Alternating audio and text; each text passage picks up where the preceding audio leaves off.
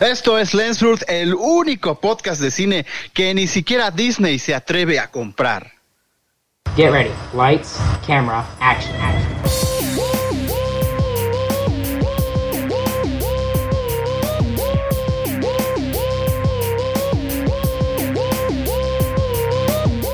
Esto es Lens Blur.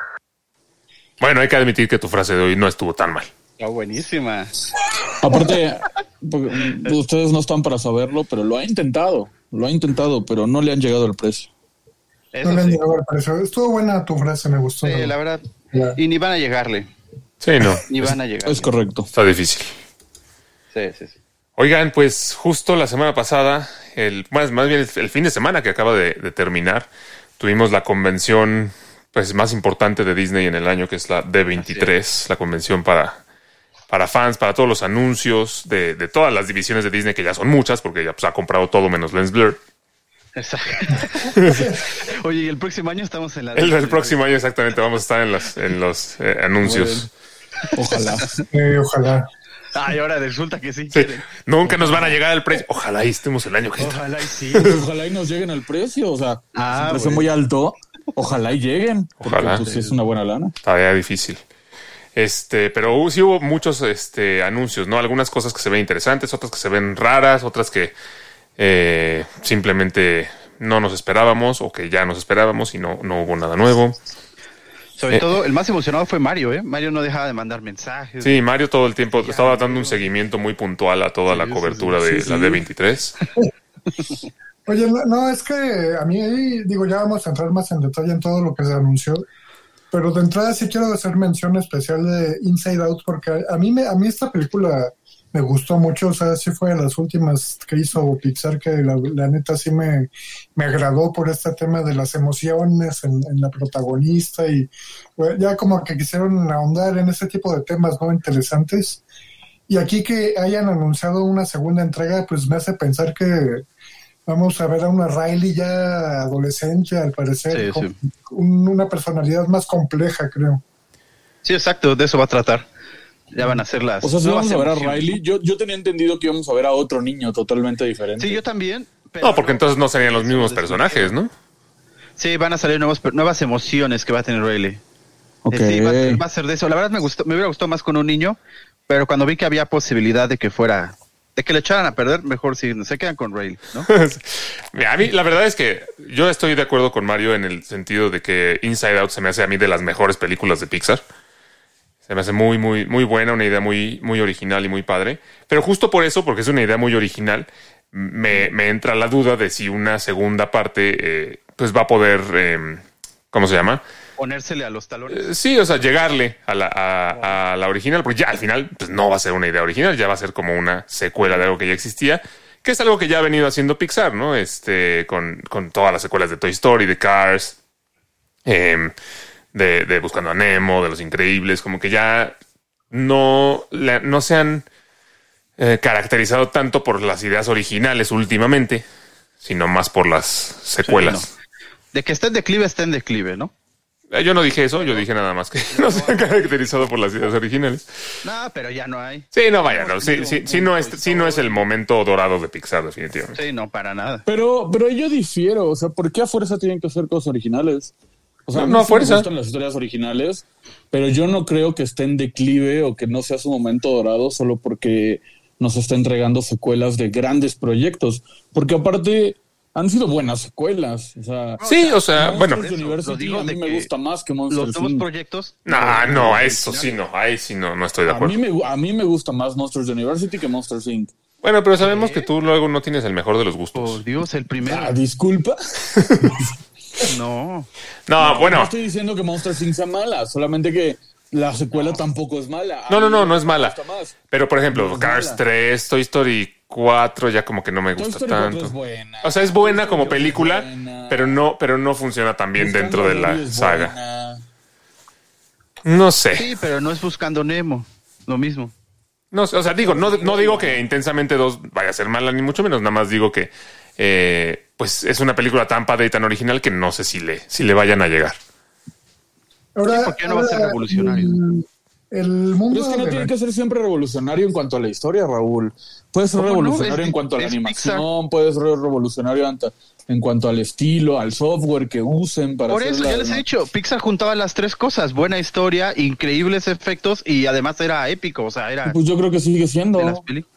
No, como que Sí, o sea, técnicamente nunca no le y, llega. y- y en cuanto a historias, o sea, yo coincido con Miguel, contigo Miguel, totalmente, sí sigue siendo, si bien últimamente a lo mejor no está como en el mismo nivel que estaba, no sé, a principios de los 2000 o finales de los 90, eh, pero, o sea, yo sí quería decir que el mundo de la animación en cuanto a las películas o sea, sí es una cosa compleja, o sea, encontrar historias que, que vayan este, enfocadas a animación, este es una, un trabajo to- totalmente único y muy respetable, ¿no? O sea, yo respeto mucho a los que hacen historias para animación porque sí es una cosa muy específica, ¿no? Y Sí, entonces, sí. eso a lo mejor eh, da una idea de por qué Pixar ahorita a lo mejor este pues, qui- quizá yo lo entiendo como un respiro, ¿no? O sea, vamos a hacer secuelas y más adelante a ver qué, qué sucede en nuestro futuro, ¿no? Este, Por eso, pero lo que digo es eso, Luca ya no es Up. Eh, la, es Coco no es este Wally. Bueno, No, Coco es muy buena. Coco es muy buena. Secuencia aparte. O sea, es que, es que también tú estás diciendo, esta ya no es tan buena como esta, porque pues tú creciste con esa. No, pero no puedes imagínate- comparar Coco con Wally porque no tiene nada que ver. Tampoco puedes comparar Luca con Up porque no tiene nada que ver. No, pero pues de, de, de generacional que nos marquen. Claro que sí, aún, pueden haber películas. Bueno, que pero nos es que ahí estás, ahí estás-. Tú ya no eres la generación que es marcada. A- Ajá, a ti ya te marcó una, una o varias películas ya te marcaron. No te pueden marcar otras porque tú ya tienes en tu mente las que te marcaron a ti. Pero un niño de 10 años que creció con Luca, con Soul, con Lightyear, etcétera, etcétera, pues yo creo que esas le van a marcar a él. Y si le pones Toy Story 1, hasta va a decir, esta se ve fea, parece chafa. Sí, Sí, porque posiblemente. las- Le pegas en ese eso momento. evoluciona de alguna manera y los niños de aquel entonces ya, de ahora más bien, o sea, como que ya entienden las historias como con más dinámica, ¿no? Mucha más dinámica que antes. No, no, Sí, no me sea, ofendí, estoy haciendo algo, no me ofendí. Ah, ok. Yo pensé que te había sido. Este, sí, o sea, como dices, Mario, el, el- el- el estudio evoluciona 100%. Quizá para Raúl o para Alex o para Mario o para mí, pues nos quedamos con los clásicos porque esos son los que nos gustaron de niños, ¿no? Pero no quiere decir que lo que estén estrenando ahorita no sea bueno. Inclusive yo creo que en taquilla, eh, por ejemplo, Toy Story 3 superó a Toy Story 1 y Toy Story 2. Ah, no, claro, claro. Seguro. Eh, por ahí, no sé Monsters University, pero insisto, a mí en lo personal me gustó mucho, me encanta esa película, yo creo que es mi favorita de Pixar. Entonces, pues sí, o sea, por ejemplo, Up, que dice Raúl, pues a mí Up, sí, muy bonita, y la historia de Carly y él, y ay, sí, vamos a llorar, pero, pero no es tan buena. Ah, No, a mí sí me buena. gusta Up. Es buenísimo. Bueno, es que sí tiene muchas buenas, pero también tiene algunas que ya no son tan buenas, como la del buen dinosaurio. Esa sí es. O sea, es que el buen dinosaurio, por ejemplo, siento que ya es otra generación, porque la historia está bonita, pero nosotros ya vimos Up. Sí, bueno, pero el, el buen dinosaurio en particular siento que ni la historia ni nada. O sea, siento que ahí sí se les fue. ¿Crees? Se me hace muy aburrida, se me hace muy mala, no sé. No sé, siento, siento que es anti-Pixar. Fíjate que yo la vi tiempo después de que se estrenó. Y, o sea, viéndola en casa con, con, al- con una pareja en ese entonces, la verdad es que me la pasé bien. O sea, sí me gustó. Sí, pero a lo mejor ni viste la película. Pues, también. ya pude con el pinche. Qué bueno, qué bueno que la pasaste bien, pero eso no nos habla de la película. Sí, sí, sí, la pasaste muy bien. Eh, por eso hasta Coco me gustaría. hasta Coco estaría buenísimo. Coco es muy Por buena. ejemplo, Coco, Sí. Coco creo que es un garbanzo de libra, ¿sabes? O sea, eh, eh, Pixar te puede entregar 10 películas y 9 van a ser muy buenas y una va a ser sublime. Y Coco para mí es sublime, o sea, como que para Coco, con Coco se la volaron totalmente. Pero es no siempre van a ser Cocos. No, no le digas eso a, Raúl porque la semana pasada nos estaba diciendo que, que no más no. Coco, Ah, no. sí es cierto, Miguel no estaba. Yo pensé que le estabas diciendo a propósito para molestarlo, pero. Sí, yo también, pero no. Pero bueno, es que tiene razón. Coco es muy buena, muy buena. Es muy buena. No, no, es ofensiva incluso. Ofensiva, anda. de cancelarla. Bueno, hablando de cosas ofensivas para Raúl, también se anunció algo, bueno, ya, ya, ya se había hablado de que estaban explorando hacer una continuación o una, bueno, segunda película live action del Rey León tras el éxito de la primera. Pero ahora sí, ya la anunciaron con título y todo, está para el 2024. Se va a llamar Mufasa, así que asumo yo que será una precuela. Eh, y Sí, una- es una precuela, Alex. Así es. Cuenta la historia de cómo Mufasa llegó al trono. Eso es lo que van a contar. Y va a ser con el mismo director y el mismo equipo técnico, el cual también nos dijo que va a tener todavía más Pero ya avances sabemos cómo tecnológicos. Mufasa llegó al trono. Así como. Mató al papá de Simba y agarró el trono. Ese es Scar. Sí. Mufasa Ah, es el sí, papá cierto. de Simba. Ah, verde. Todo este tiempo desde el sábado que la anunciaron, estuve ¿Viste que era pensando en que era la, en que era un spin-off de Scar. Sí, sí, sí, totalmente. No, No, no, no. no, de Mufasa. Es de Una Mufasa. que nos Uh. han contado. Uh, dilo otra vez. me acuerdo que fue Mufasa. muy revolucionario. Uh, Pero van a hacer la escena. Vez, dile. ¿Qué dijeron? Que con mostaza. Sí, que- la- bueno, el, el que estuvo muy revolucionario, ¿no? Los efectos técnicos que... que No, vaya, ve- visualmente está increíble la película. Ahí sí, ni siquiera tú puedes refutarlo, Raúl. No, pues... que, eh, que sigue no siendo el debate de si es un live action o es una película animada. ¿no? Eh, vaya, sí. O sea, es una película animada muy realista. Pero Seth Rogen no echa a perder la película aquí, ¿no? ¿No? ¿Seth Rogen no? ¿Por Y qué? eso que es bueno, y eso que es bueno. Ah, ya vas- ni, ni siquiera la viste, ¿verdad? ¿Eh? No, no, no. Eso es a lo que voy. Ya después platicaré en mi campaña. Mi Oye. Alex, Todo ¿y ese tú- tipo de cosas. Y, y tú que tú que me has dicho varias veces, Alex, que, que los animales nunca les atina, ¿no? En, en la animación, este, que se ven así como muy artificiales en ocasiones. ¿En esta película se ven así o sí te convencieron? No, en el Rey León se ven reales. O sea, no se ven para nada animados. Y eso fue como muy criticado, ¿no? También, que gente esperaba ver. Es que también, o sea, había personas que querían ver, o sea, animado, pero en 3D a los personajes de caricatura. Y pues no, o sea, si se supone, se supone que es un live action, pues no les iban a poner sus rostros de caricatura. Y la- a la gente lo que no le gustó es que, pues como son animales, no tienen mucha expresión en la cara. Entonces, eso Y como fíjate que. que yo, yo soy de esas personas. O sea, a mí sí me hubiera gustado ver más los personajes un poco más caricaturizados. O sea, si al final los vas a animar, porque al final de cuentas, pues los estás animando, no son leones reales, ni eh, suricatos reales, ni nada. Entonces, a mí Pero- sí me hubiera gustado ver un poco más de, de caricaturización a los personajes. Te voy a decir por qué. Porque como niño, te dicen, te vamos a llevar a ver el Rey León las expresiones de, por ejemplo, de Simba cuando va cantando Hakuna Matata, que primero se ve así como temeroso y después va agarrando confianza y ya se suelta. O sea, como que las expresiones de los personajes les dan mucho carisma. Sí. Y en la, en la live action, pues por ejemplo, tú ves a Pumba y Pumba es no es ni la mitad de gracioso que es en la película animada. Claro, pero- Porque es un, es un jabalí común y corriente, ¿sabes? Entonces, a mí en lo personal, sí me hubiera gustado ver un poco más de animación caricaturizada, tipo lo que hicieron con Sonic, que se ve el pelaje así como muy detallado, muy realista, los tenis y todo, pero tiene una cara Por ejemplo, tenemos lo ¿sabes? opuesto en Pinocho, no sé si ya la vieron, o por lo menos el tráiler. Ahí sí son más caricaturizados todos. Sí, pero, pero vaya, con el Rey León no, con el Rey León no era la intención. O sea, la- o sea, aunque sea es una película animada, realmente es una película animada porque pues no, no se iban a poner a, eh, entrenar leones para la película, o no sé. Y mejor Este, pones Nat Geo, ¿no? pero la intención o la idea era que se viera real y no lo puedes poner caricatur- caricaturizado si lo que quieres es que se vea real. Lo puedes hacer caricaturizado si esa es tu intención, pero no era el caso. Puedes buscar un punto medio. Eh, Por ejemplo, en mi caso, eh, algo, uno de los puntos más fuertes de, la, de las películas de Disney para mí son las canciones. Y en El Rey León no pusieron las canciones. Yo quiero pensar. ¿No hay canciones? No, claro que hay canciones. No. Claro que sí. No, La única que no está es la de Scar. no hay canciones. Claro que hay Yo no canciones. recuerdo las canciones. Miguel, estabas... Este, Están todas las canciones menos la de Scar. La de Scar suena más como un monólogo. que recuerdo es la de The Lion Sleeps Tonight cuando van chiflando. Están pero todas las canciones menos la de Scar. No, creo que no. Bueno, no me acuerdo la verdad. Alex Pero a lo que yo iba es que en, en- cuando los ves en, en- en la única que yo recuerdo, que es la de Lion Sleeps Tonight, o sea, no, no sé, no te conecta lo mismo, ¿sabes? Porque no los ves igual. O sea, sí entiendo la parte de que que, no empatizas de que igual no transmiten igual, porque pues al final son animales que no tienen una expresión en el rostro.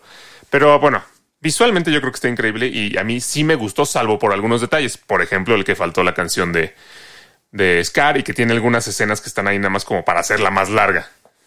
Eh, pero vaya, a mí sí me gustó. Sí, obviamente iré a ver la, la, la, siguiente. Y me, me suena interesante eso de que sea la historia de, Mufasa, porque lo que habíamos visto anteriormente en las películas estas animadas que, sal- que salían solo ya en video, era así como la historia de la hija de, de Simba y, y- está padre. y desde el punto de vista de, ¿cómo se llama?, de Timón y Pumba, pero no, no habíamos explorado esa parte de Mufasa. Entonces eso me llama la atención.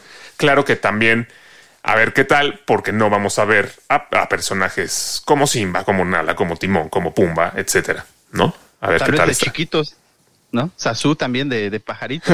Sazul cuando, cuando era un no huevo. dudo que la historia vaya a estar buena, porque la verdad no dudo que vaya a estar buena.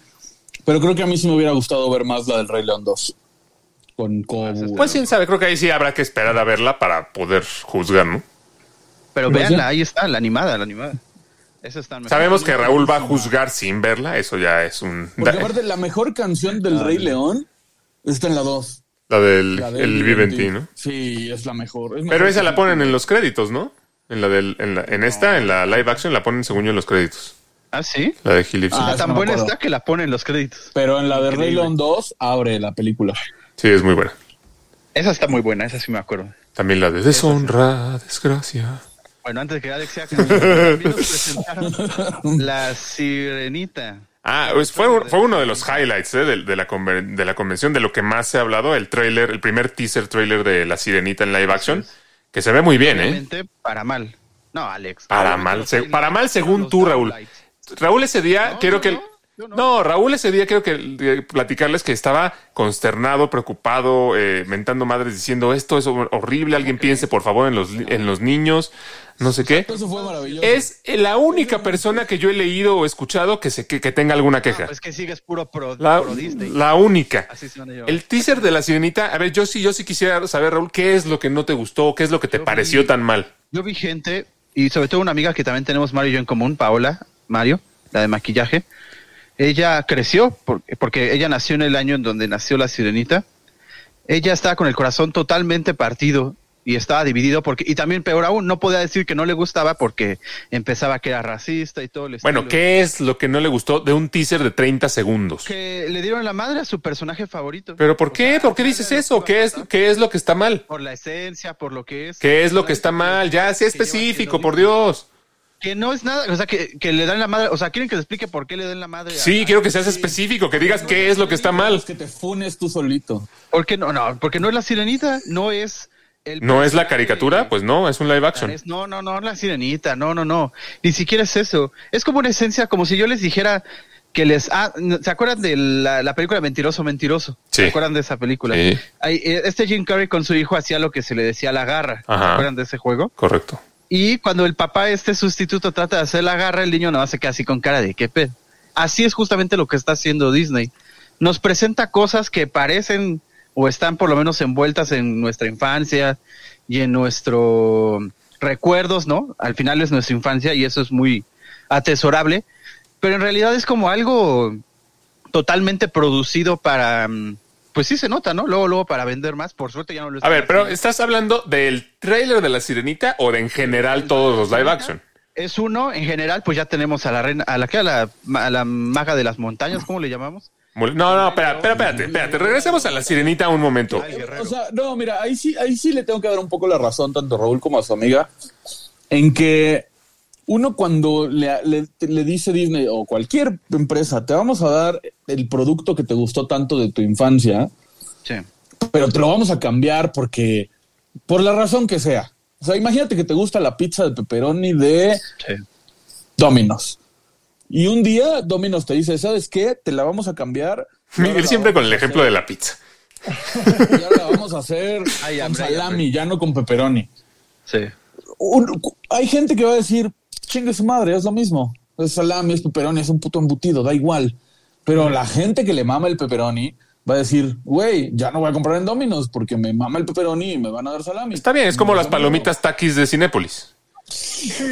O sea, pensando en ese ejemplo que estás dando, sí, te, sí te, te do- te doy la razón, pero Succession. Creo que- Perdón que interrumpa. Succession. ahorita, ahorita lo platicamos, Raúl. Pero, o sea, sí quiero como dejar esto O sea, como. En ese, en- en ese caso sí estoy un poco de acuerdo porque eh, estos personajes son muy entrañables, son muy queridos. Y in- independientemente de si le cambian el, color de piel o la, religión o la preferencia sexual o cualquier cosa, lo mínimo que sí se pide o, o que el fan más encariñado con, con el producto espera, pues es que sí respete cierta esencia. ¿A qué voy con esto? En el tráiler se ve precioso, o sea, el escondite de Ariel se ve hermoso, se ve idéntico al de la película, el cementerio de barcos se ve espectacular. A mí el tráiler me parece visualmente muy bonito.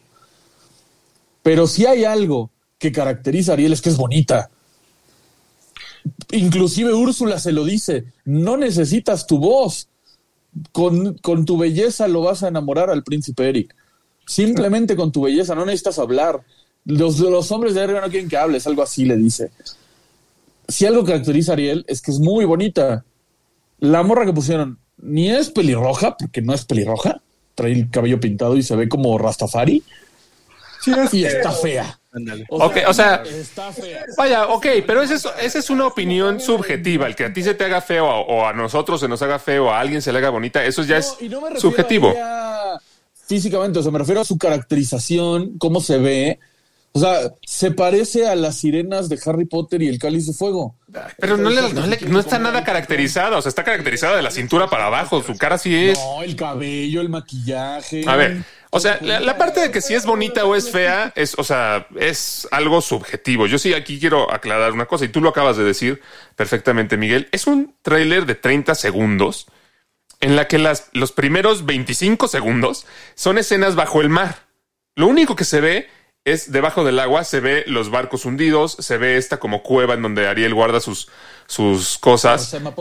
Ajá, exacto, que se ve muy bien. O sea, no sé de eso qué es lo que le está dando en la madre y no sé qué a la esencia. diciendo. Y los últimos cinco segundos sale el personaje de la sirenita que pues se ve bien, o sea, su, su cola como de pescado y todo, se ve bien. Ok, entiendo que la actriz a lo mejor no, te- no te guste, está bien, es válido. Y entiendo la parte que dices de que en la caricatura se caracteriza por ser muy bonita. Ok, pero eso que le dice Úrsula de tú eres muy bonita, se lo dice engañándola. Realmente la historia se centra en que lo que la ena- enamora al príncipe Eric es su voz. Y en los cinco segundos del tráiler sale ella cantando con una voz hermosa. Suena excelente la canción. Sí, sí. Y entonces esa es la esencia del personaje. Entonces, ¿qué es lo que le está dando en la madre? Nada más que no te guste el físico de la actriz. O sea, por eso ahí, Raúl. No, espérate, por eso ahí es que sucede lo que, lo que dices de que le van a decir racista y no sé qué. Porque basado en cinco segundos en los que sale una eh, Ariel que es este negra, ya por eso le están dando en la madre al personaje. Pues, ¿cómo no le van a decir racista? Pues es una opinión. Racista, Alex. ¿Cómo que No es negra? racista, no. Nadie estaba hablando de su color de Y- piel. y- Espérame, o sea, por eso, yo sé, yo estoy hablando de ello. No, es que también no es No, racismo, pero, a ver, es odio. yo- y eso no es odio. sí- ¿Qué es lo que le dio en la madre? ¿Qué es lo que le dio? No, el racismo no es odio, Raúl. El- Sí, eso es racismo. Busca la definición, eso es racismo. a ver, Sí, sí, Eh, sí, en el caso, sí, en el caso odio, de la sirenita, claro sí. sí es importante el, el hecho de que, como dice Alex, hay que resaltar que priorizaron la voz. Se ve que cuando hicieron el casting dijeron, a ver, esta morra tiene que cantar bien. Y ya después vemos Maya la caracterización. Para el Entonces la eligieron vez por Maya su lo voz. cantó también. Sí, o sea, el- y le tenía que cantar mejor. Aquí era importante que cantara. Ah, el pues factor le ponen canto, este, sí, es, sí, por supuesto que es un elemento, bueno, la voz en general, este, es un elemento de caracterización que puede suplir perfectamente la apariencia física. O sea, en eso yo no lo veo mal. Pero sí entiendo también la parte, ¿no? De la, a lo mejor de la queja de, de este tipo de, de fans de la sirenita de, de antaño que, que veían a la- a la- al personaje como con una caracterización muy específica y, y les hace ruido, ¿no? Cuando ven, ven este otro tipo de caracterización variable físicamente, este, o sea, lo puedo entender, pero eso no quita que la voz, a final de cuentas, puede sustituir todo eso perfectamente, o sea. Lo que pasa, Sí, en el caso de la sirenita, perdón, antes Alex, yo no estoy en, en la posición de Raúl de, ay, no, la destrozaron, qué basura. No, no, no, ahí sí no, la verdad no. Sí, hay que dejar claro que, que- que está fea, pero creo que sí aprendieron del tema Mulan. O sea, Mulan sí la destrozaron, la hicieron mierda, la pisotearon, le escupieron y se cagaron encima de Mulan. Creo que sí aprendieron. Y- y- y por lo que vimos en este tráiler de 30 segundos, por lo menos sí se ve fiel a la historia original, a los, las locaciones originales y demás. Eso sí me emociona y sí me motiva a verla. Lo que pasa es que, o sea, yo, yo insisto, el tema de, de que si está fea o está bonita, o sea, a lo mejor a ti o a mí se nos hace eh, fea o no atractiva y a algunas otras personas sí, pero en la esencia del personaje, Está como... fea para Ariel. Escucha, Para Ariel escucha, no la- escucha, escucha. La esencia del personaje en la historia que se cuenta, por lo menos en la película de Disney, es su voz. Y como bien lo dijo Mario, la voz aquí lo sustituye todo. Y tu, tu argumento, Raúl, fue no, pues ya después le pones voiceover. Entonces, el quien le está dando la madre a- en la madre a la, es- a la esencia eres tú, pidiendo que le pongan la voz de alguien más. La esencia del personaje es su voz. Lo importante es la imagen, es, es cine. Lo importante Por es la imagen. Pues pero, pero, o sea, lo importante es la imagen, pero ¿cuál- ¿qué es lo que está tan mal en la imagen? ¿Nada más su rostro? Ya te está diciendo Miguel y yo que no, que no es. no Que es- está fea. no Y es luego-. O sea, ¿estás enamorado de una caricatura o No, qué? fea para la- no, no es, no es concurso de modelos. Está Exacto, para Ariel, es lo que estamos exacto, exacto, no es concurso de modelos. En este caso, habría que darle prioridad a su voz porque esa es la esencia del personaje. No, esa no. No, pero sí tiene que ver, güey. O sea, porque al final de cuentas tú dijiste hace rato algo muy importante. Al final esto lo hacen para ganar dinero. Entonces, cuando estos pendejos de Disney se sientan en, sus, en su mesa a discutir, a ver, ¿qué, la- ¿qué live action podemos hacer ahora? Y un güey dice, no mames, vamos a hacer sirenita. Ah, sí, a huevo, vamos a hacer sirenita. Mi lógica, como en cualquier negocio, o sea, no solamente en Disney, en, retomando la pizza, por ejemplo. Cuando los de Domino's se sientan a decir, vamos a cambiar la pizza. Ahora vamos a entregar una pizza toda culera, así, sin forma, atropellada, este, Escupida. mal cortada, con el queso desbordado y deforme.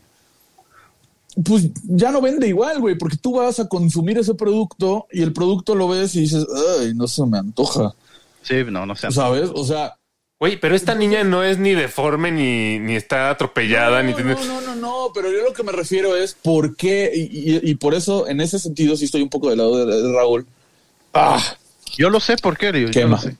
Este, en el sentido de por qué chingados cambiar lo que ya está Ah, hecho. yo lo sé, porque a Disney le gusta que hablen de ellos. Lo que único que quieren generar es tráfico de ideas. Les vale que sean, ¿eh? malas, buenas. Quieren ver el mundo arder a sus pies. Raúl, Si vas a ofrecer un producto, Eso es dale a la gente lo que quiere. ¿Por qué chingados? Pero es que es lo que tú ¿por qué la gente quieres. que lo va a consumir se tiene que Nadie aguantar? quiere eso, Alex. El 99% de las personas no quieren el eso. 99. Te digo que eres la única persona que le, a la que le he oído una queja de la, del tráiler de la Ya sirenita. te estoy diciendo de otra amiga que también Mario conoce. Puedes ver en tu face- ma- Facebook. Mario, No, como- bueno, pues felicidades por tu amiga que le partió el corazón ver cinco segundos de una actriz cantando bellamente. O sea, tú te encierras en el no, está bien, está bien, ¿y por qué se quejan? O sea, también tú no eres el otro 99% de la población, Alex, y hay gente que no le gustó. No, estoy de acuerdo que hay gente que no le gustó, pero, pero darle, darle a la gente lo que quieran. O sea, para empezar, fans de la sirenita, yo me imagino que por lo menos el 50% o más son mujeres. Y dudo que la prioridad para esas personas sea que sea una actriz guapísima. Eso es lo que tú quieres porque es lo que a ti te trae. y Está muy bien, está muy bien. Pero esta actriz ni está deforme, ni tiene, o sea, como algo tan terrible en la cara. O sea, a lo mejor no es la actriz más atractiva, pero eso es subjetivo y eso no tiene nada que ver con el personaje. Eso no es darle la madre al personaje. Bueno, ahorita Alex será nosotros cuando salga Hércules y anuncien todo lo que él eh, dice que está padre ahorita. Vas a ver. Pues no es que diga que está padre, es que digo que no está mal. Si anuncian Hércules y quieren poner a un personaje chino, que no tendría nada que ver, porque el Hércules es griego, claro que me molestaría. Ah, bueno, espérate entonces. Ahorita te digo. Ahorita Disney- te digo. Pero en la sirenita, que no es ningún ninguna característica, que sea pelirroja y que sea un supermodelo. Planeta, mamón. ¿Cómo, cómo? No te, no te El mar está ubicado en un lugar del planeta, puede ser nórdica o puede ser del Mar Negro, no sé. Sí. hasta como en ¿Cuál es el problema? Wakanda le van a hacer. Que pues, que, o sea, si la, si, si la, el mar está ubicado en Ay, no, es que Ahora también son convenciones. mejor me callo. Va, va a sonar muy Ahora también este son, programa. son- son convenciones totalmente diferentes. O sea, lo que es una película animada, como conocimos a la sirenita en su momento, pelirroja, esta piel clara. Eh, pe- perfecto, ¿no? O sea, así nos la presentaron en el mundo animado de la película. Yo, yo entiendo que al hacer un live action este, basado en una película previa animada, es una interpretación. O sea, y en una interpretación tú puedes, de alguna manera, o sea, sí tienes, sí, sí tienes que respetar ciertas este, convenciones que puso la película original para no salirte del esquema, ¿no? Y respetar lo que los fanáticos conocieron. Pero aquí, o sea, yo no lo veo mal, o sea, reitero porque, reitero lo de la voz, porque al final de cuentas es una herramienta de, de, transferir eso, ¿no? Esa, esa caracterización del personaje. Entonces, o sea, yo tampoco lo veo mal realmente. No, pues espérate, Mario, a que toquen lo que tú te, a lo que a ti te gusta. O sea, ¿qué, qué, qué querías? ¿Querías que como lo que querían en el Rey León, que a la persona real le pusieran la cara de la caricatura para que no se saliera de tu, no, no, no, por lo menos de tu idea de lo que tendría que ser la sirenita? Pues, por Dios, es subjetivo. Si se te hace atractiva o no es subjetivo, pero además no tiene nada que ver.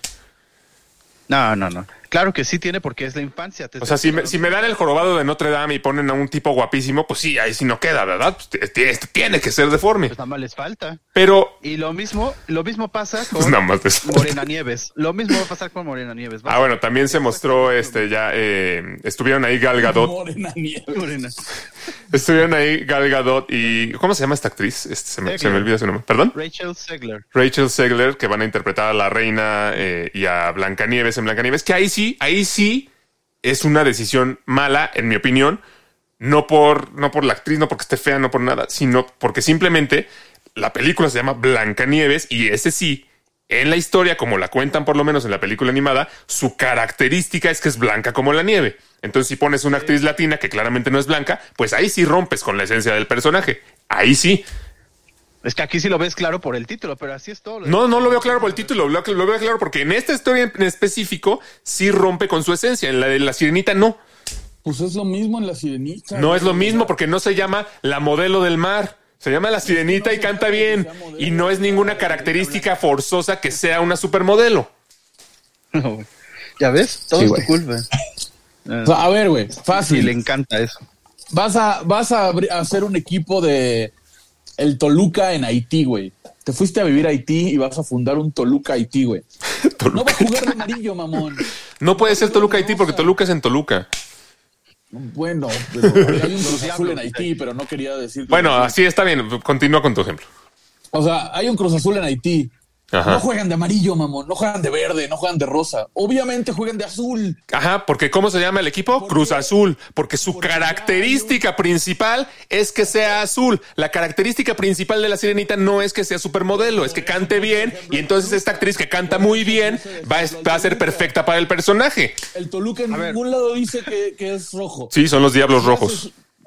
No, el equipo se llama Toluca FC. Bueno, le dicen los Diablos Rojos. Bueno, si juega de amarillo, pues ya que juegue de amarillo, me vale madre, no, importa. Si abres, si abres un Toluca en Haití, va a jugar con la playera del Toluca, que es roja, güey. O sea, Ok, entonces si hacemos un live action de la sirenita, que se ponga una máscara de la caricatura, porque esa es la única cara que puede tener la sirenita. Sí, si es no lo que estás diciendo. bien. Si ya hay un precedente, tienes que seguir la línea del precedente. Sí, hay un precedente de una sirena adolescente que canta muy bonito y lo están siguiendo. No, entonces haz la princesa y el sapo, ya tienes. No, Raúl, mejor entonces estrena la película de caricatura para que no rompan con tu imagen de la sirenita. No, a- Alex, te apuesto que hay pelirrojas que cantan muy bien en Hollywood. Sí, o sea, por eso, pero no tiene que ser pelirroja. En ningún momento de la película digan que su característica a fuerza es que sea pelirroja. Simplemente así dibujaron la caricatura y ya. Es un Ese es live el action de la la ya está Disney. Por eso, que se ponga una máscara de la caricatura y así nadie se ofende. Qué necio eres, cabrón. No, pues ¿quién es ustedes? Que sea pelirroja o no, no tiene ninguna relevancia en la historia. En Blancanieves sí, porque es la esencia del personaje que sea blanca como la nieve. Sí tiene, es que no es que tenga relevancia en la historia, tiene relevancia para el consumidor. Para el tú y para ti como consumidor y para varios otros, sí, estoy de acuerdo. Para muchos otros, pero no para todos, no para el consumidor en general. Por eso, Yo no dije para todo el consumidor, dije para el consumidor. Sí, para el consumidor Miguel. Puede ser el 50%, puede ser el 40%, puede ser el 70%, puede ser el 99.9%, no lo sé. Pero el consumidor, O sea, no importa si tiene relevancia o no para la historia. Tú al consumidor le estás vendiendo la sirenita. De Oye, te vengo a vender. De nuevo, si le estás a ven- vender la paleta de sandía. Ah, no mames, qué chingón. Oye, ¿por qué sabe a mango? Ah, pues nomás porque se me ocurrió. Pues no, güey. Güey, le estás vendiendo la sirenita y es una niña con cola de pescado, es una sirenita. No es lo mismo que tu ejemplo de la sandía. Te digo No, no, que no, no, a ver, es que ¿cómo es el de dibujo? la sirenita Disney. No le estás vendiendo un dibujo, le estás vendiendo a la sirenita en live action. Por eso. ¿y tú Basada en la caricatura original. Que te- ya te dije que se ponga la máscara de la caricatura. Es la única forma en la que vas a estar contento. Tiene que ser igual a la de la caricatura, pues que se ponga la máscara. O que casten a Lindsay Lohan en dado caso película. Claro, que casting, O sea, Aline, sí. No creo que Lindsay Lohan cante tan bien, pero bueno, como no les importa que cante, nada más les importa que se vea bonita, está bien. Imagínate a, a la que hace de Sansa Stark, eh, como la sirenita le iría súper bien, pero bueno, todos somos racistas y huleros, ¿no? yo Si no. nos quejamos. pues no, yo tampoco. Y tenemos todo el derecho, Alex, de estar enojados y justamente por No, eso. pues tienes el derecho de estar enojado. Que tengas razón es otra cosa. por eso los tú números van a tengas razón, es otra cosa. No, pues yo no, yo no, no voy a decir que tengo la razón absoluta, pero creo que estoy más acercado a la verdad en este caso. Y con todo respeto para Segler, Gal Gadot es la mujer más hermosa del reino, punto. Hasta ahí. Ahí sí te la doy, que pues, Rachel Zegler no es más guapa que Gal Gadot, eso es definitivo. Pero, o sea, ahí el problema no es, no es tanto ese, sino el tema de que pues, no es blanca. ¿Cómo va a ser Blanca Nieves si no es blanca? Pues, no sé. No, bueno. O sea, creo que ahí sí llevaron a un grado de exageración máxima el tema de, de lo políticamente correcto, porque ya se vuelve políticamente incorrecto hasta cierto punto. Sí, pues sí. Estás en mute, Miguel. Eh, Perdón. Sí, estás en mute. que, que decía que qué pasó con los enanos. ¿Sí va a haber enanos o no va a haber enanos? O...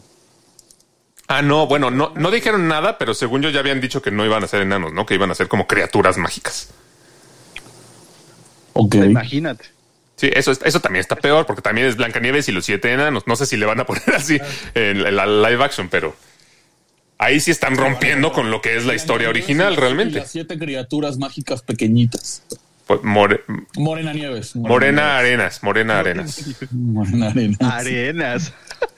Muy bien. Bueno, porque es latina, es un apellido latino.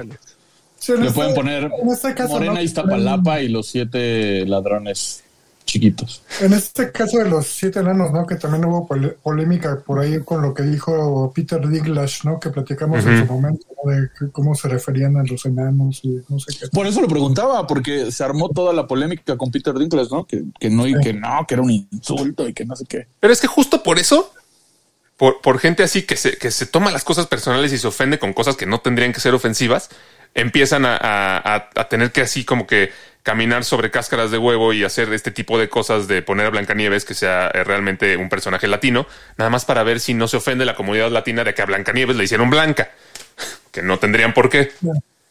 Pero ese es como el, el raciocinio que ocupan. Es que el, es que ahí está Es el problema es. Tú acabas de decir algo muy importante. Tú siempre has defendido que no le tienen que dar al consumidor o al fan o al siempre la razón y todo lo que pide. Correcto. Pero entonces, ¿por qué sí le dan cuando se vuelve algo sensible? O sea, ¿por qué cuando un fan dice, ah, no, es que quiero que sea igual al cómic, o ah, no, es que quiero que sea igual al original, o ay, no, es que quiero que tenga las canciones, ah, no, pinche fan, vete a la verga y tú no sirves. Pero cuando un fan dice, ay, no, es que es muy blanca, no representa a los latinos, ay, no, sí, fan, perdóname, ven. Lo que pasa es que hay... Bueno, o sea, para empezar, yo no digo que, que, que no le den al fan todo lo que quiere. Yo digo que no deberían de darle al fan todo lo que quieren. Pero el tema aquí, con lo que tú comentas, es que hay los fans que van a decir, no, es que no, no me estás dando lo que quiero porque yo quiero una Blancanieves que sea blanca. Pero por otro lado, tienes al, a la generación Mazapán que va a venir y te va a decir, es que debería, es que su constructo y, y Blancanieves es un, es un producto de la misoginia de hace 70 años y deberían cambiarlo y entonces debería ser latina. O sea, no, pues que hagan un personaje latino que sea latino, pero pues Blancanieves tiene que ser blanca. eso, yo, yo lo que me refiero es que no deberían de darle gusto a nadie. O sea, Pues sí, o sea, deberían dedicarse a hacer su historia, a hacer su película como la quieran hacer, como lo que quieran expresar, sin preocuparse tanto por tantas este, opiniones que les llegan, porque al querer como que dar gusto a todo, pues termina haciéndose un cagadero. Exacto. Que, Por que eso- ahorita estoy viendo el Instagram de Rachel Ziegler y tiene algo, ¿eh? O sea, no, no digo que sea más guapa que Gal Gadot porque ni de pedo, Es bonita, o sea, la actriz no es no es fea. fea. No, a mí no, no se me hace para nada fea. Solamente que, o sea, solamente yo pienso que no queda bien en este personaje por no ser blanca. Sí, Nieves. no, me la imagino más como en un personaje tipo Michelle Rodríguez en Rápidos y Furiosos. Ahora, quién sabe si consigue a la hagan blanca, quién sabe. Aquí, aquí hago un paréntesis rápido de. Igual y le van a hacer, perdón Mario, le van a hacer su piel como en como a Robert Pattinson en Crepúsculo, que cuando sale el sol ándale. brilla. Aquí, aquí hago un paréntesis rápido de, de- a propósito de la sirenita. De la sirenita, este, vi un comentario ahorita que es un cuento danés. Efectivamente, es un cuento, un- parte de un cuento danés, la sirenita. ¡Es Este, danesa! la- las Es personas del norte de Europa. Sí, o sea, pues sí es una base, ¿no? De, pues de como el origen del personaje. Es, Grande Mario, acabas de agarrar todos los Sí, argumentos de Ale. pero, pero, el culo. Que sea danés no tiene nada que ver porque es un pescado. ¿A poco tú ves los pescados que hay en los ríos de México y son morenitos? Y los pescados que ves en Europa son blanquitos y güeritos. Es un pescado, ella no es humano. Es más rosa que el salmón mexicano. ¿Cómo, cómo? no, no escuché. Que el salmón noruego es más rosa que el salmón. Ah, ok. No, pues en, en ese caso sí, en ese caso sí te la compro. Si ahora resulta que los pescados también son igual que las razas de humanos, pues ok, pero Oye, Alex. A ver, dilo, dilo. Ah, eh, y no, no, más iba a decir, me dijiste que en el tráiler sí se ve Flounder y sí se llega a ver Flounder como, bueno, supongo que es Flounder, que es un, un pescadito que va como atrás de ella cuando van escapándose de los barcos hundidos. Eh, y, se ve como un, y se ve como un pez normal, o sea, no se ve como un pez caricaturizado. Ok. Interesante.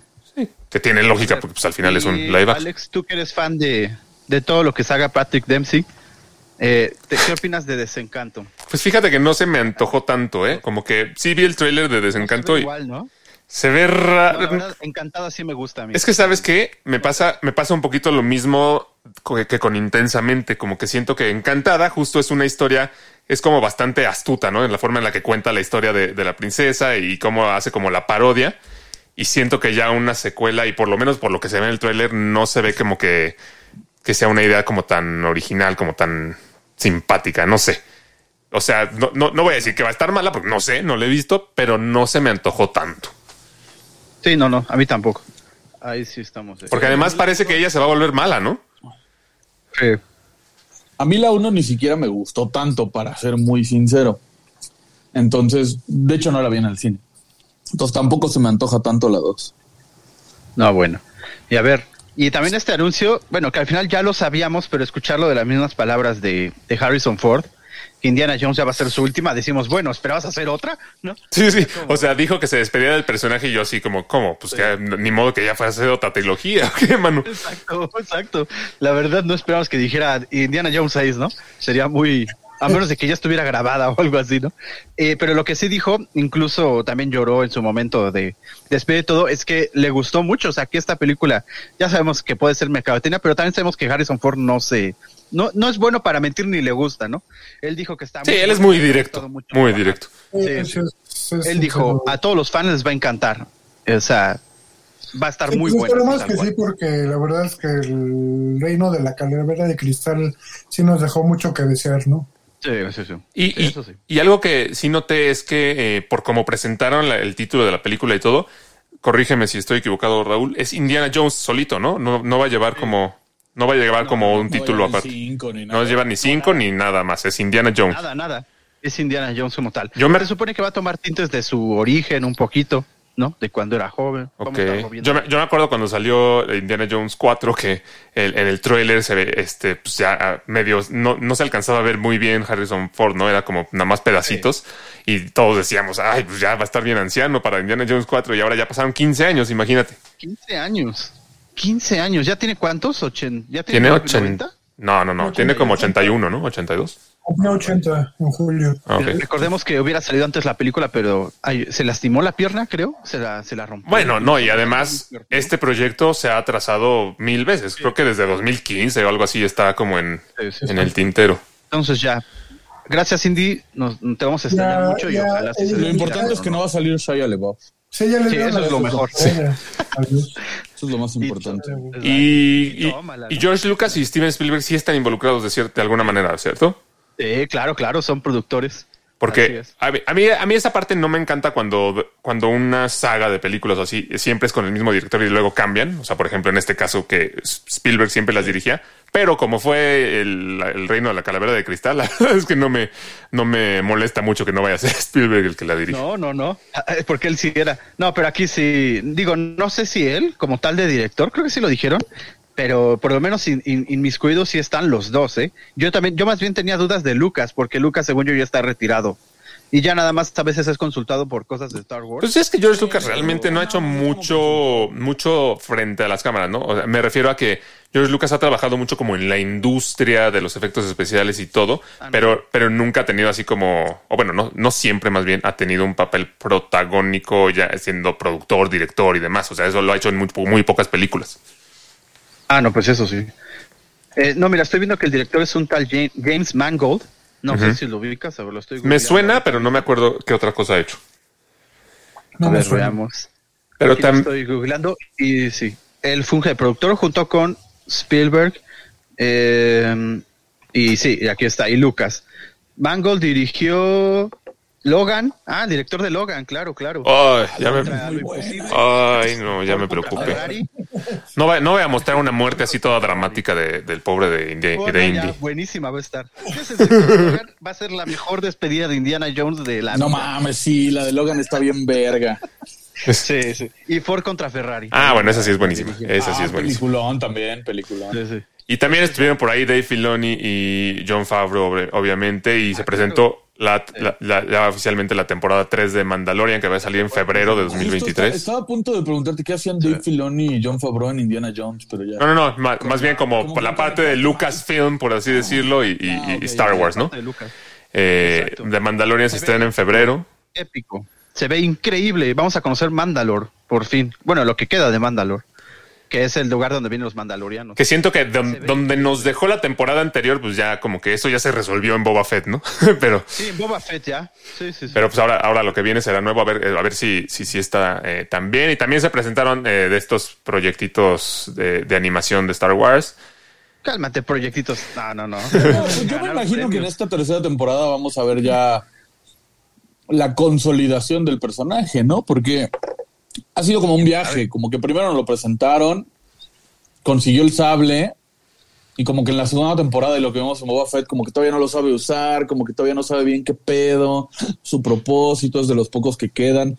Yo me imagino que en esta temporada ya vamos a ver como su pues su consolidación como personaje Sí, bueno, en el universo de en el tráiler te lo dicen, que él por haberse retirado el casco frente a otro, ya no es un mandaloriano y tiene que hacer ciertas cosas para recuperar su honor. Ajá. su lugar Sí, sí. en Mandalore. Entonces de eso va a tratar. De consolidarse como héroe, no sé cuántas estén planeando. Ojalá sean como cinco temporadas, la verdad. Porque pues es lo mejor. Sí, que está muy tiene. buena. No, y además sabemos que cuando empiezan a extenderse demasiado ya pierden. Sí, sí, sí, por eso cinco está bien. Cinco es... Depende de la historia que quieran contar, a lo mejor con tres basta. Bueno, o sea, tú- bueno. A lo mejor, no, o sea, no sé, yo no sé cuál es la historia que Lo quieren contar.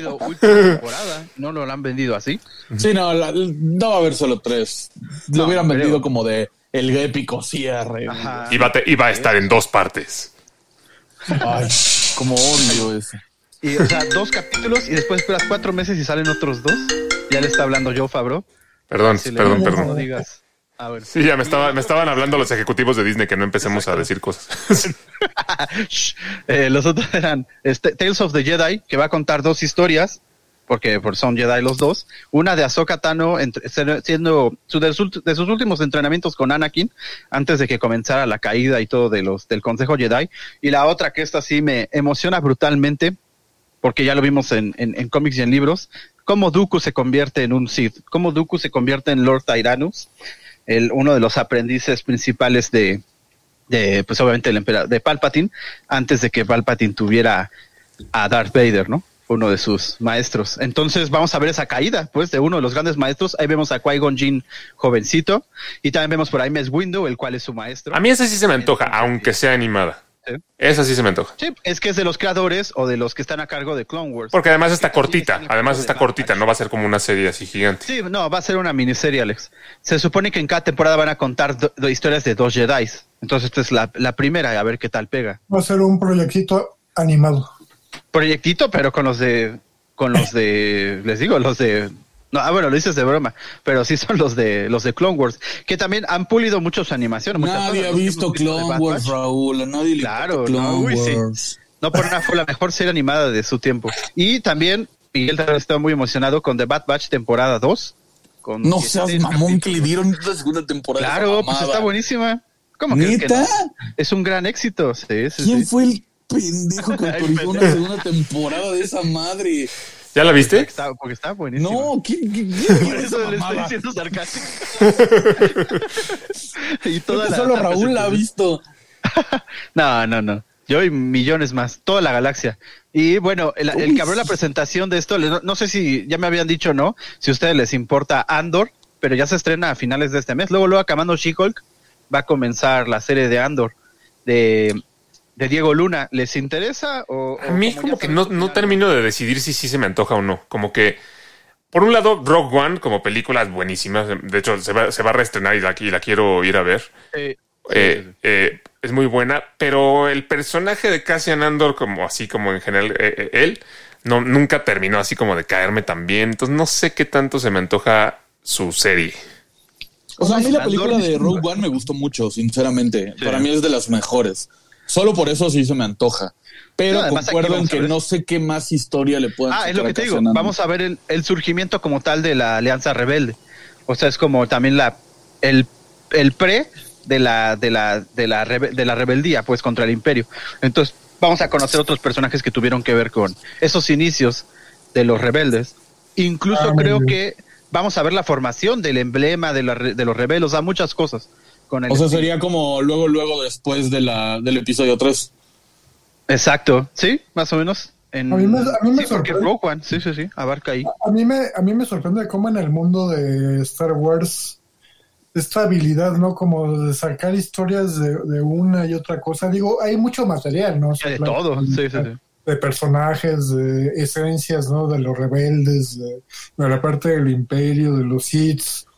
O sea, a mí me sorprende cómo, o sea, cómo le rascan, ¿no? Así como para, para ver qué, qué, qué serie vamos a hacer, ¿no? Y nos van, seguramente nos van a, nos van a No, entregar todavía más, ¿no? Muchas más. Sí, se está grabando ya The Acolyte, que ya se filtró un poquito la trama de una chica que pierde a todos los... Bueno, ella vive en una aldea que es destruida y ella culpa a los Jedi, entonces ella busca hacerse una Sith, de eso va a tratar. The Acolyte. A mí, a mí fíjate que la que más me llama la atención es la de Ahsoka. Sí, Ahsoka, sí. Y O sea, no vi Clone Wars ni me interesa ver Clone Wars. Sé que tiene que ver por lo de Ezra Pritchett, todo ese pendejo. Sí, Ezra, no, Ezra es de Rebels. Bueno, eso. Pero la verdad es que el personaje de Ahsoka me mama. O sea, Sí, sí. es un diseño Y- de personaje bien chingón. A mí me llama la atención porque sé que eh, ella se supone que era como la Padawan de Anakin y demás. Entonces, lo que, lo que me llamaría la atención de su serie sería si sí si, si, tiene como cierta conexión con el personaje de, de Anakin más adelante o algo así, porque No, pues como ella sola, pues realmente no sé, no sé nada más, no, no me... Por eso, el mismo Joe Favreau nos prometió grandes peleas y cameos sorpresa, ¿no? Interesantes. Eh, y que por cierto, este universo ya se manda Mando, ya se llama Mandoverse, a palabra del propio Favreau. Entonces todas las series live action de, de Star Wars van a giran alrededor de Mando y de Gru, ¿no? Obviamente. Grogu. Y de Gru. Y de Gru. Yo creo que le dijeron un poquito de, de broma, ¿no? Lo de Mandoverse. No creo que realmente quieran que se, que, que ya se conocemos los fans y él. Digo, lo dijo en serio, pero de broma. Es que hay que poner un nombre, ¿no? ¿Qué otro nombre le pones? No, pues el, Star Wars. Pues no sé, es, el, es Star Wars. ¿eh? Bueno.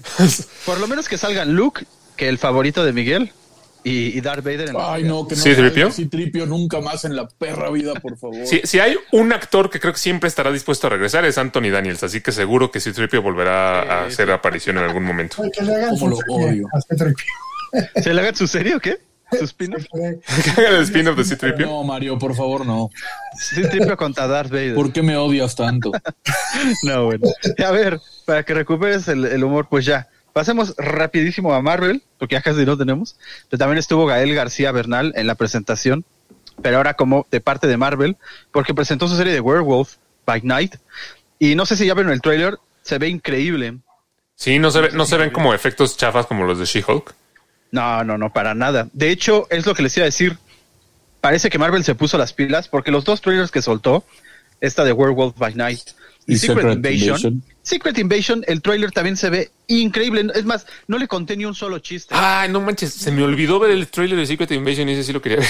Está poca Me, me estoy acordando Sí, ahorita. Para que veas, por lo menos con esos dos, Esa es, la, esa es la que el personaje principal es Nick Fury, ¿no? sí, Nick Fury va a llevar todo. Por ahí aparece Emilia Clark, que aún no se sabe bien de quién va a ser su personaje, pero podría ser o la reina de los Skrulls o, mm, o otro de los agentes de Shield que no hemos conocido. Y también va a aparecer el favorito de todos, War Machine. No mames, eso fue lo peor de la D23. O sea, este evento fue una basura solo por el hecho de que confirmaron que sigue existiendo la serie Don de Don Cheadle. De Armor Wars. Pues No claro sean que iba a seguir existiendo. Y hasta Feige dijo... No, "Sí, porque en los que no- y últimos, si ya en no los últimos olvidado". anuncios ya no la habían mencionado, ni habían puesto el logo, ni nada. Y todos, todo el mundo, en, el 99% de este planeta tenía la esperanza de que ya Ah, hubieran dicho, no, una, una serie con Don Cheadle no va a funcionar. Mándenlo a Está la bueno verga. ese cómic. El cómic trata de... Ah, no, el cómic de Armor villanos Wars está bueno, partes. pero Don Ajá. Cheadle es una basura como War Machine. Bueno, que lo ayude Ironheart. Sí. No sé. A mí, no- a mí yo, yo no tengo bronca con, con Don Cheadle, la verdad. Sí se me antoja la de, la de Secret Invasion. Eh, la, la última vez que vimos a Nick Fury fue cuando está en esta nave espacial, ¿no? Que, que, que realmente quien estaba en la Tierra era un crew y, y, y él estaba en una nave, quién sabe dónde, ¿no? Se fue al final de la de, de la de Spider-Man Far From Home o algo así. Sí, exacto. Que se supone que él ya sabía, ¿no? De la invasión y ya estaba revisándolo todo desde fuera del planeta. ¿Cuál invasión? El trailer, Alex, bueno, cuando lo veas vas a ver el, el tono que tiene. Es totalmente acción, pero seria, ¿eh? Hasta tiene pa- partecitas como de horror por los mismos Skrulls, que se ve uno así gritando todo. ¡Ah! Porque ahora sí vamos a ver, por Dios, a los Skrulls malos, que es lo que queríamos desde Capitán Yo Marvel. espero que veamos al Super Scroll. Al Super Skrull sería genial. Sí, sí, sí. Yo voy a asumir que voy a, voy, voy a hacer como que sé de qué están hablando. Solo digan, sí, fíjate, fíjate. Bueno, pero, pero no creo que veamos al Super Scroll porque el Super Scroll tiene los poderes de los cuatro fantásticos y ellos no han salido, entonces. Bueno, Ah, también confirmaron, por cierto, al director de Los Cuatro Fantásticos. No, no confirmaron elenco ni, ni nada más, no, pero sí al director, que recordemos que originalmente iba a ser este. mm, eh, eh, ay, el Watts. mi- ajá, John, Watts. Watts. Eh, pero él se retiró del, del proyecto. Ahora va a ser un tal Shackman. No me acuerdo su nombre, pero se apellida Shackman, que es el Matt Shackman. director de todo. ¿eh? Matt Shackman, Ah, Matt Shackman. que es el director de WandaVision. Es el director de todo WandaVision. Sí, él dirigió todos los. No, pues, ¿qué, capítulos. qué más quieres? ¿Qué más quieres? Oye, pero bueno, ahorita Alex dijo algo importante que dijo voy a fingir que sé de lo que están hablando. Más o menos todo mundo que ha visto las películas tiene un poco de idea de lo que decimos, ¿no? De que Nick Fury está en el espacio, de que los Skrulls estaban aquí. Pero lo que dijiste hace rato de Gael García y de Werewolf by Night, Sí. eh, ahí ni yo tengo la más puta idea de qué cómic sale el, el Werewolf, o el hombre lobo. O sea, es uno aparte. Eh, o sea, pero si es un, Drácula si es un de personaje de los cómics. Sí, o... sí, sí. Ok. Es- eh, su historia es de que es un nativo de una tribu que tiene el poder, le heredan el poder de convertirse en hombre lobo y él tiene, durante gran parte de los cómics se la pasa como, como Hulk, ¿no? Tratando de controlar ese poder. Y ya cuando lo hace, ya empieza a ayudar a los, a los Vengadores y a otros grupos. De hecho, pelea contra la mole, contra Hulk, pelea contra. Órale, no lo conocía, sinceramente. ¿No? Ese sí está desconocido para mí. Ah, bueno, este solamente va a ser un especial. El de Werewolf va a ser un especial, sale el 7 de octubre y es un solo capítulo. Ah, solo es un capítulo. a ser un- Sí, solo. Ah, algo que me llamó también la atención, por cierto, es de la serie de Andor, que, que la premier va a ser de tres capítulos.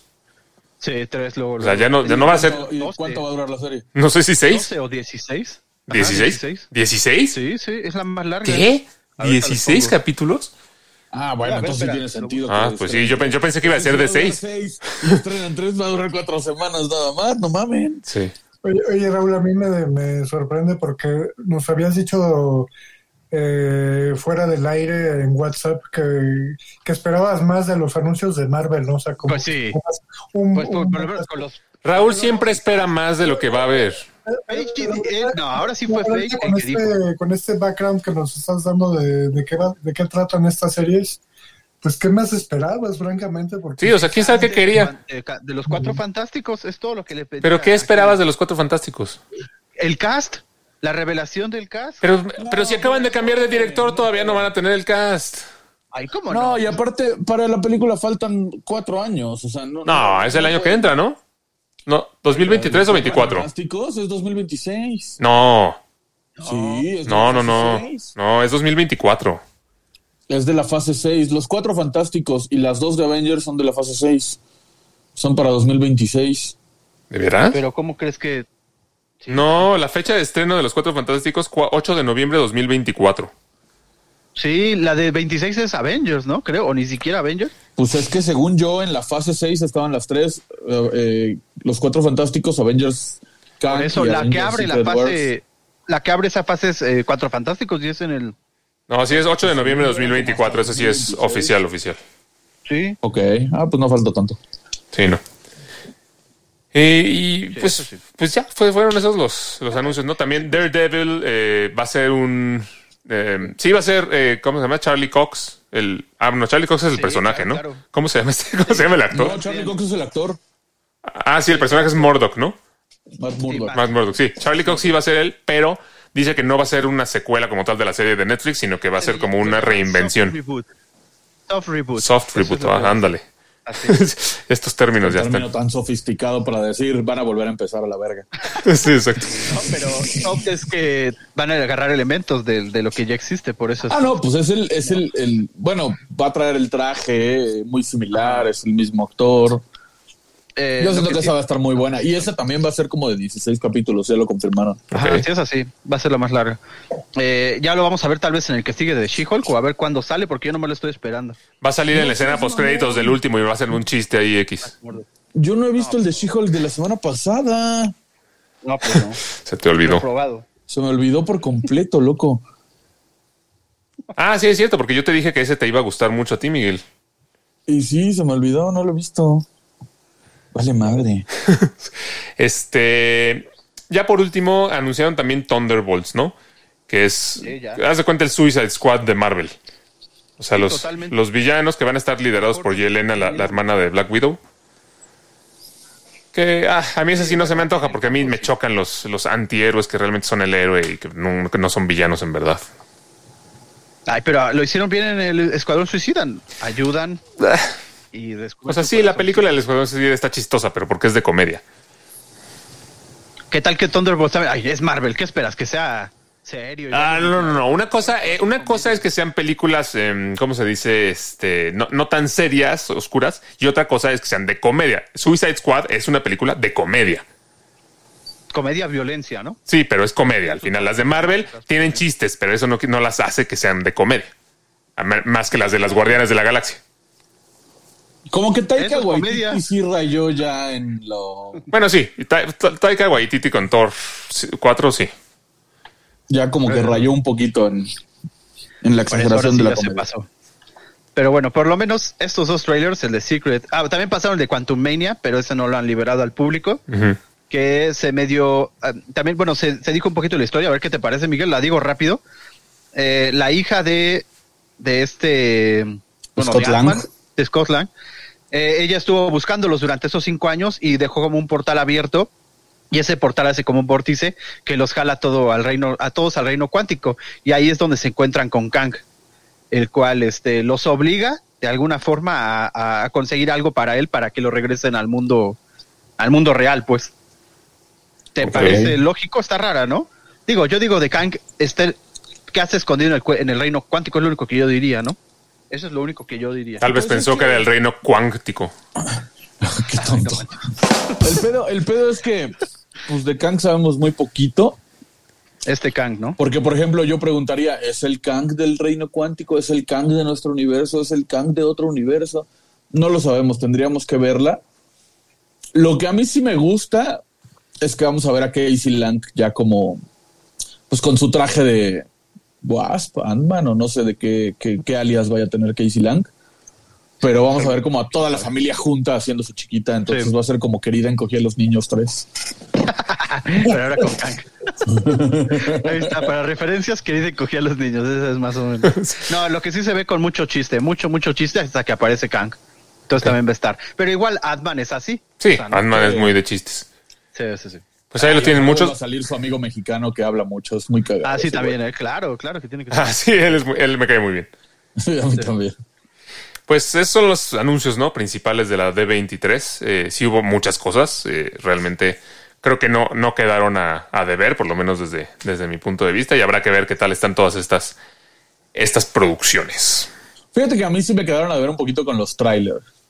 Me hubiera Sí, gustado ver que más, liberen más. Pero, ¿qué, qué otro, te- qué otro hubiera, hubiera podido haber? Es un trailer de. Daredevil. No sacaron nada de Blade.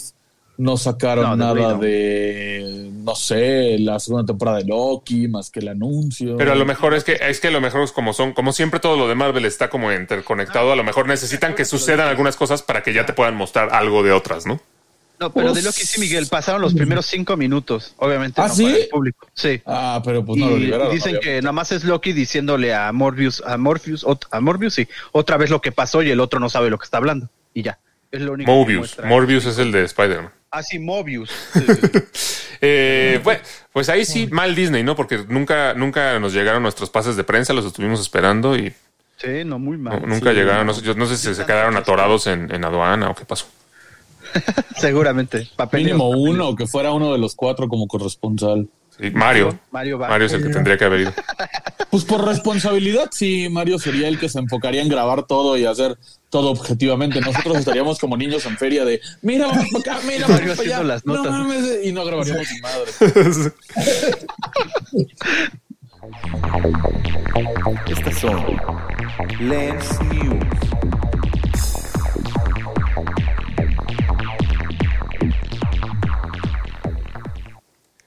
Pues mi- mientras, mientras grabábamos este programa es que eh, terminó la ceremonia de los, de los premios Emmy La 2020. cual a nadie le importa. 2022. Pues no, no, eh, no, no me voy a meter mucho en detalle, pero habíamos dicho aquí que iba a ser en esta ocasión bastante reñido por la cantidad de series eh, pues muy buenas que habían estado nominadas, ¿no? Entre, entre ellas ¿Quién Stranger ganó mejor Things, serie del año?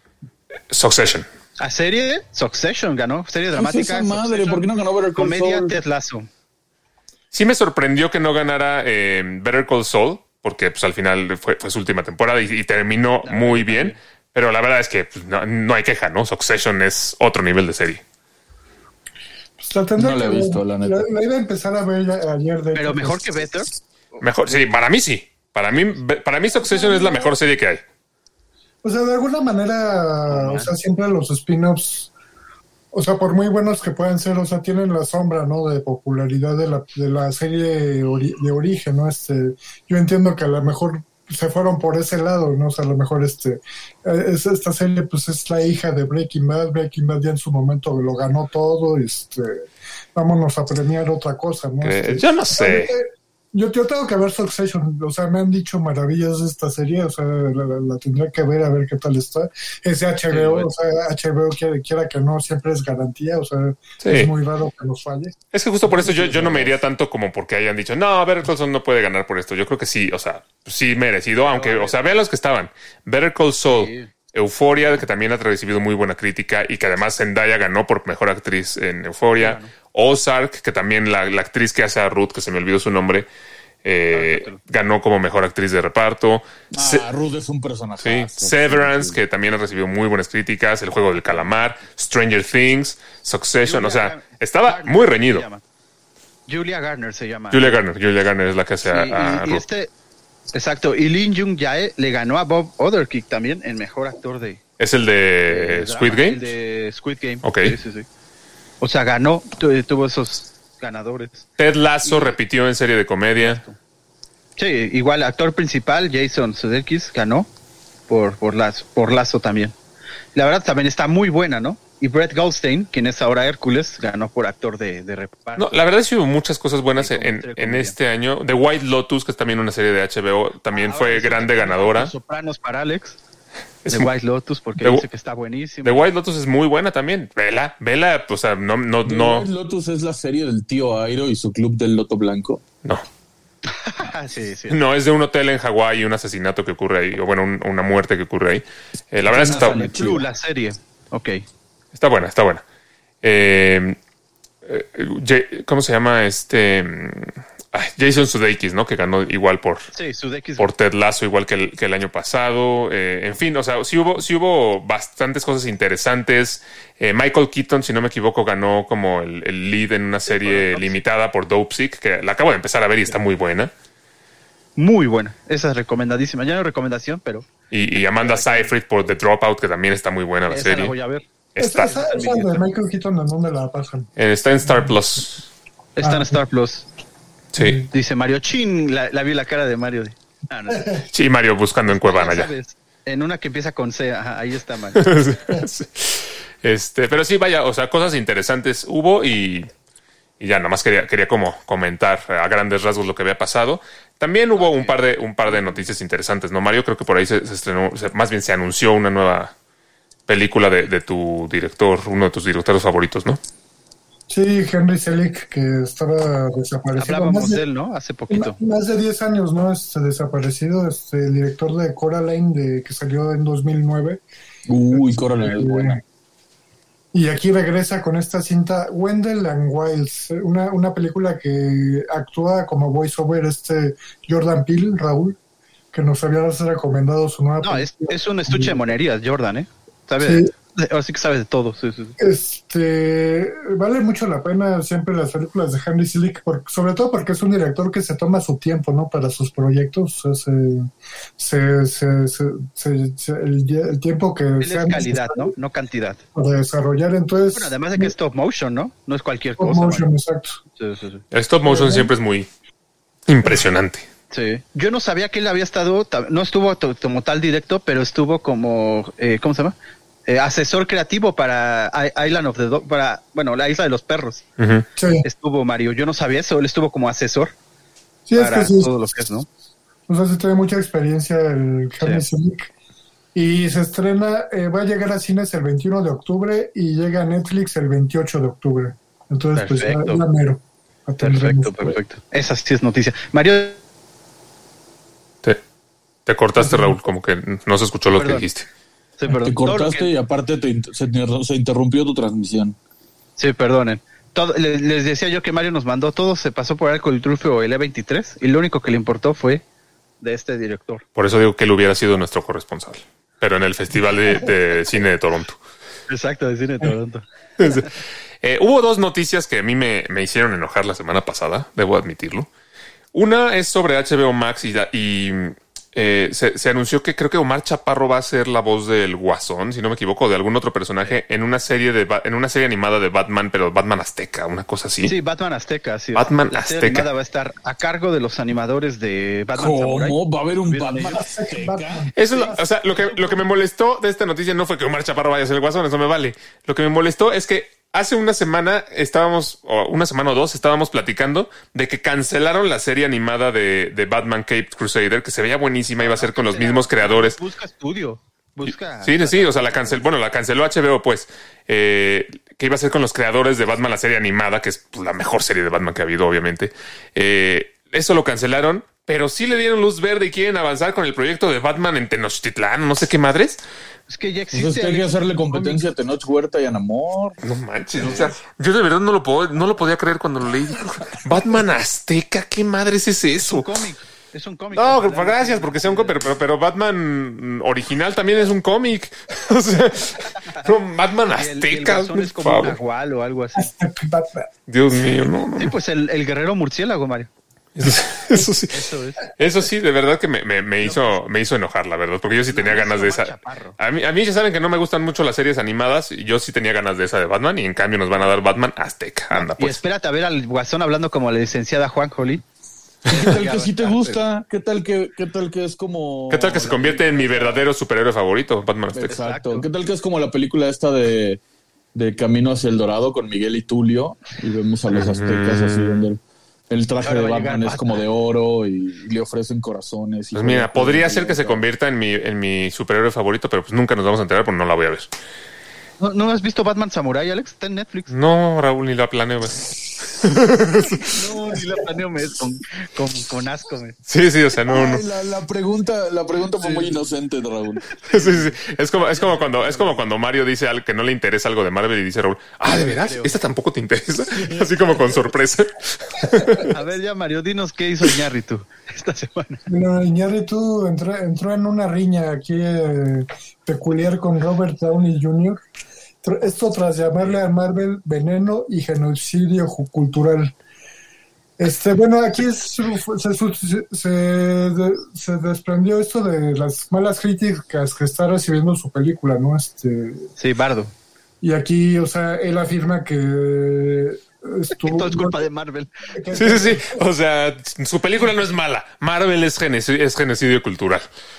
Él afirma que no le entendieron bien, que, que, que si fuera de Dinamarca lo considerarían un filósofo. Ah, no, bueno, pero es que fue, fue, fue- fue, este. O sea, fue- fueron dos cosas ahí. O sea, él dice que no le entendieron a su película, que porque es muy mexicano para los, para los estadounidenses y muy estadounidense para los mexicanos. Entonces que nadie lo quiere, pobrecito, ¿no? El mártir. Y luego, ya después hizo este comentario sobre las películas de Marvel que son veneno y genocidio cultural y no sé qué. Y entonces Robert Downey Jr.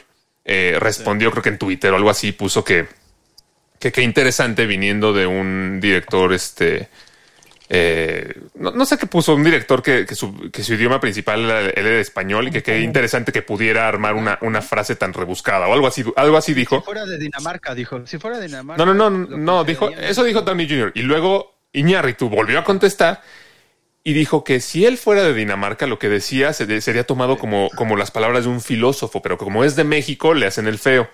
Que ya digo, ay, Sí, pues- pinche viejo payaso. No manches. Yo, yo, yo creo que. Que también no mames, o sea, ¿quién va a ir a ver su pinche película si ni siquiera la promocionó? Me acabo de enterar que Iñárritu hizo una nueva película. No, bueno, es que tuvo muy malas críticas en el Festival de Venecia.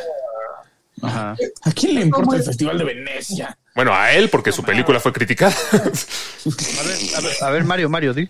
¿Qué? No, no, o sea, sí estuvo muy sonada esta, esta nueva película, o sea, que vino de hecho a grabar a México con Jiménez Cacho, que es el protagonista de la película. Eh, o sea, yo, yo no estoy de, del todo de desacuerdo eh, con Iñárritu, digo, ustedes saben que O sea, sea, lo, que han dicho otros No estoy del todo desacuerdo. Lo que Eh, Dijo dicho- Mario, ¡a huevo! los- lo que han dicho otros directores respecto a las películas este, de superhéroes, o sea, Scorsese y ellos, este, o sea, yo he estado de acuerdo con ellos y aquí no estoy del todo de acuerdo, pero al mismo tiempo siento que está de más que se enganche, o sea, o sea, su misma película, digo, sin verla aún, o sea, yo siento que es una especie de relief respecto a su filmografía que ya está como muy este encausada, ¿no? O sea, yo sé que a ti, Miguel, te, te choca Birdman, pero, o sea, Es Es es malísimo. con esta película llegó a su, a su tope creativo Iñárritu. O sea, imagínate, Sí. está en, en el mismo peldaño están Don Shield como mamá. War Machine, Bat Batch 2 y Birdman. Ahí están los tres siendo compas. Ay, no, No, somos las tres peores producciones de la yo creo que estaba en un momento de relief con esta película que hasta entiendo que es de comedia, o sea, tiene como humor negro, cosas así. Esto es- Entonces yo creo que no se debió haber enganchado así, o sea, ya- o sea él, ya hizo, él ya carrera a final de cuentas y no tiene, no, no le debe nada a nadie, o sea, de- Vaya, Iñárritu es un muy buen director. Yo, yo soy el primero en decirte que a mí Birdman y The Revenant, por ejemplo, se me, hacen- se me hacen películas buenísimas, espectaculares, ¿no? Pero hay- aquí sí siento un poco como, por un lado, ardidez de que a lo mejor su película no gustó, no le entendieron o lo que tú quieras. Y por otro, como eh, dice que, que como es mexicano le dicen pretencioso. Pero ahí, con, todo respeto, sí se me hace súper pretencioso su comentario de que dice que las películas de Marvel son un genocidio cultural y que no, este, que no exploran nada de la verdad del ser humano o, una- o alguna cosa así. Entonces, como no exploran lo que él quiere que exploren y como no, eh, como no se tratan o no, o no comunican lo que a él le gusta comunicar en sus películas, ya por eso son veneno y son genocidio cultural, que no mame. O sea, es, otro, es un tipo de película diferente y está bien que a él no le guste y está bien que él trate de hacer un cine distinto.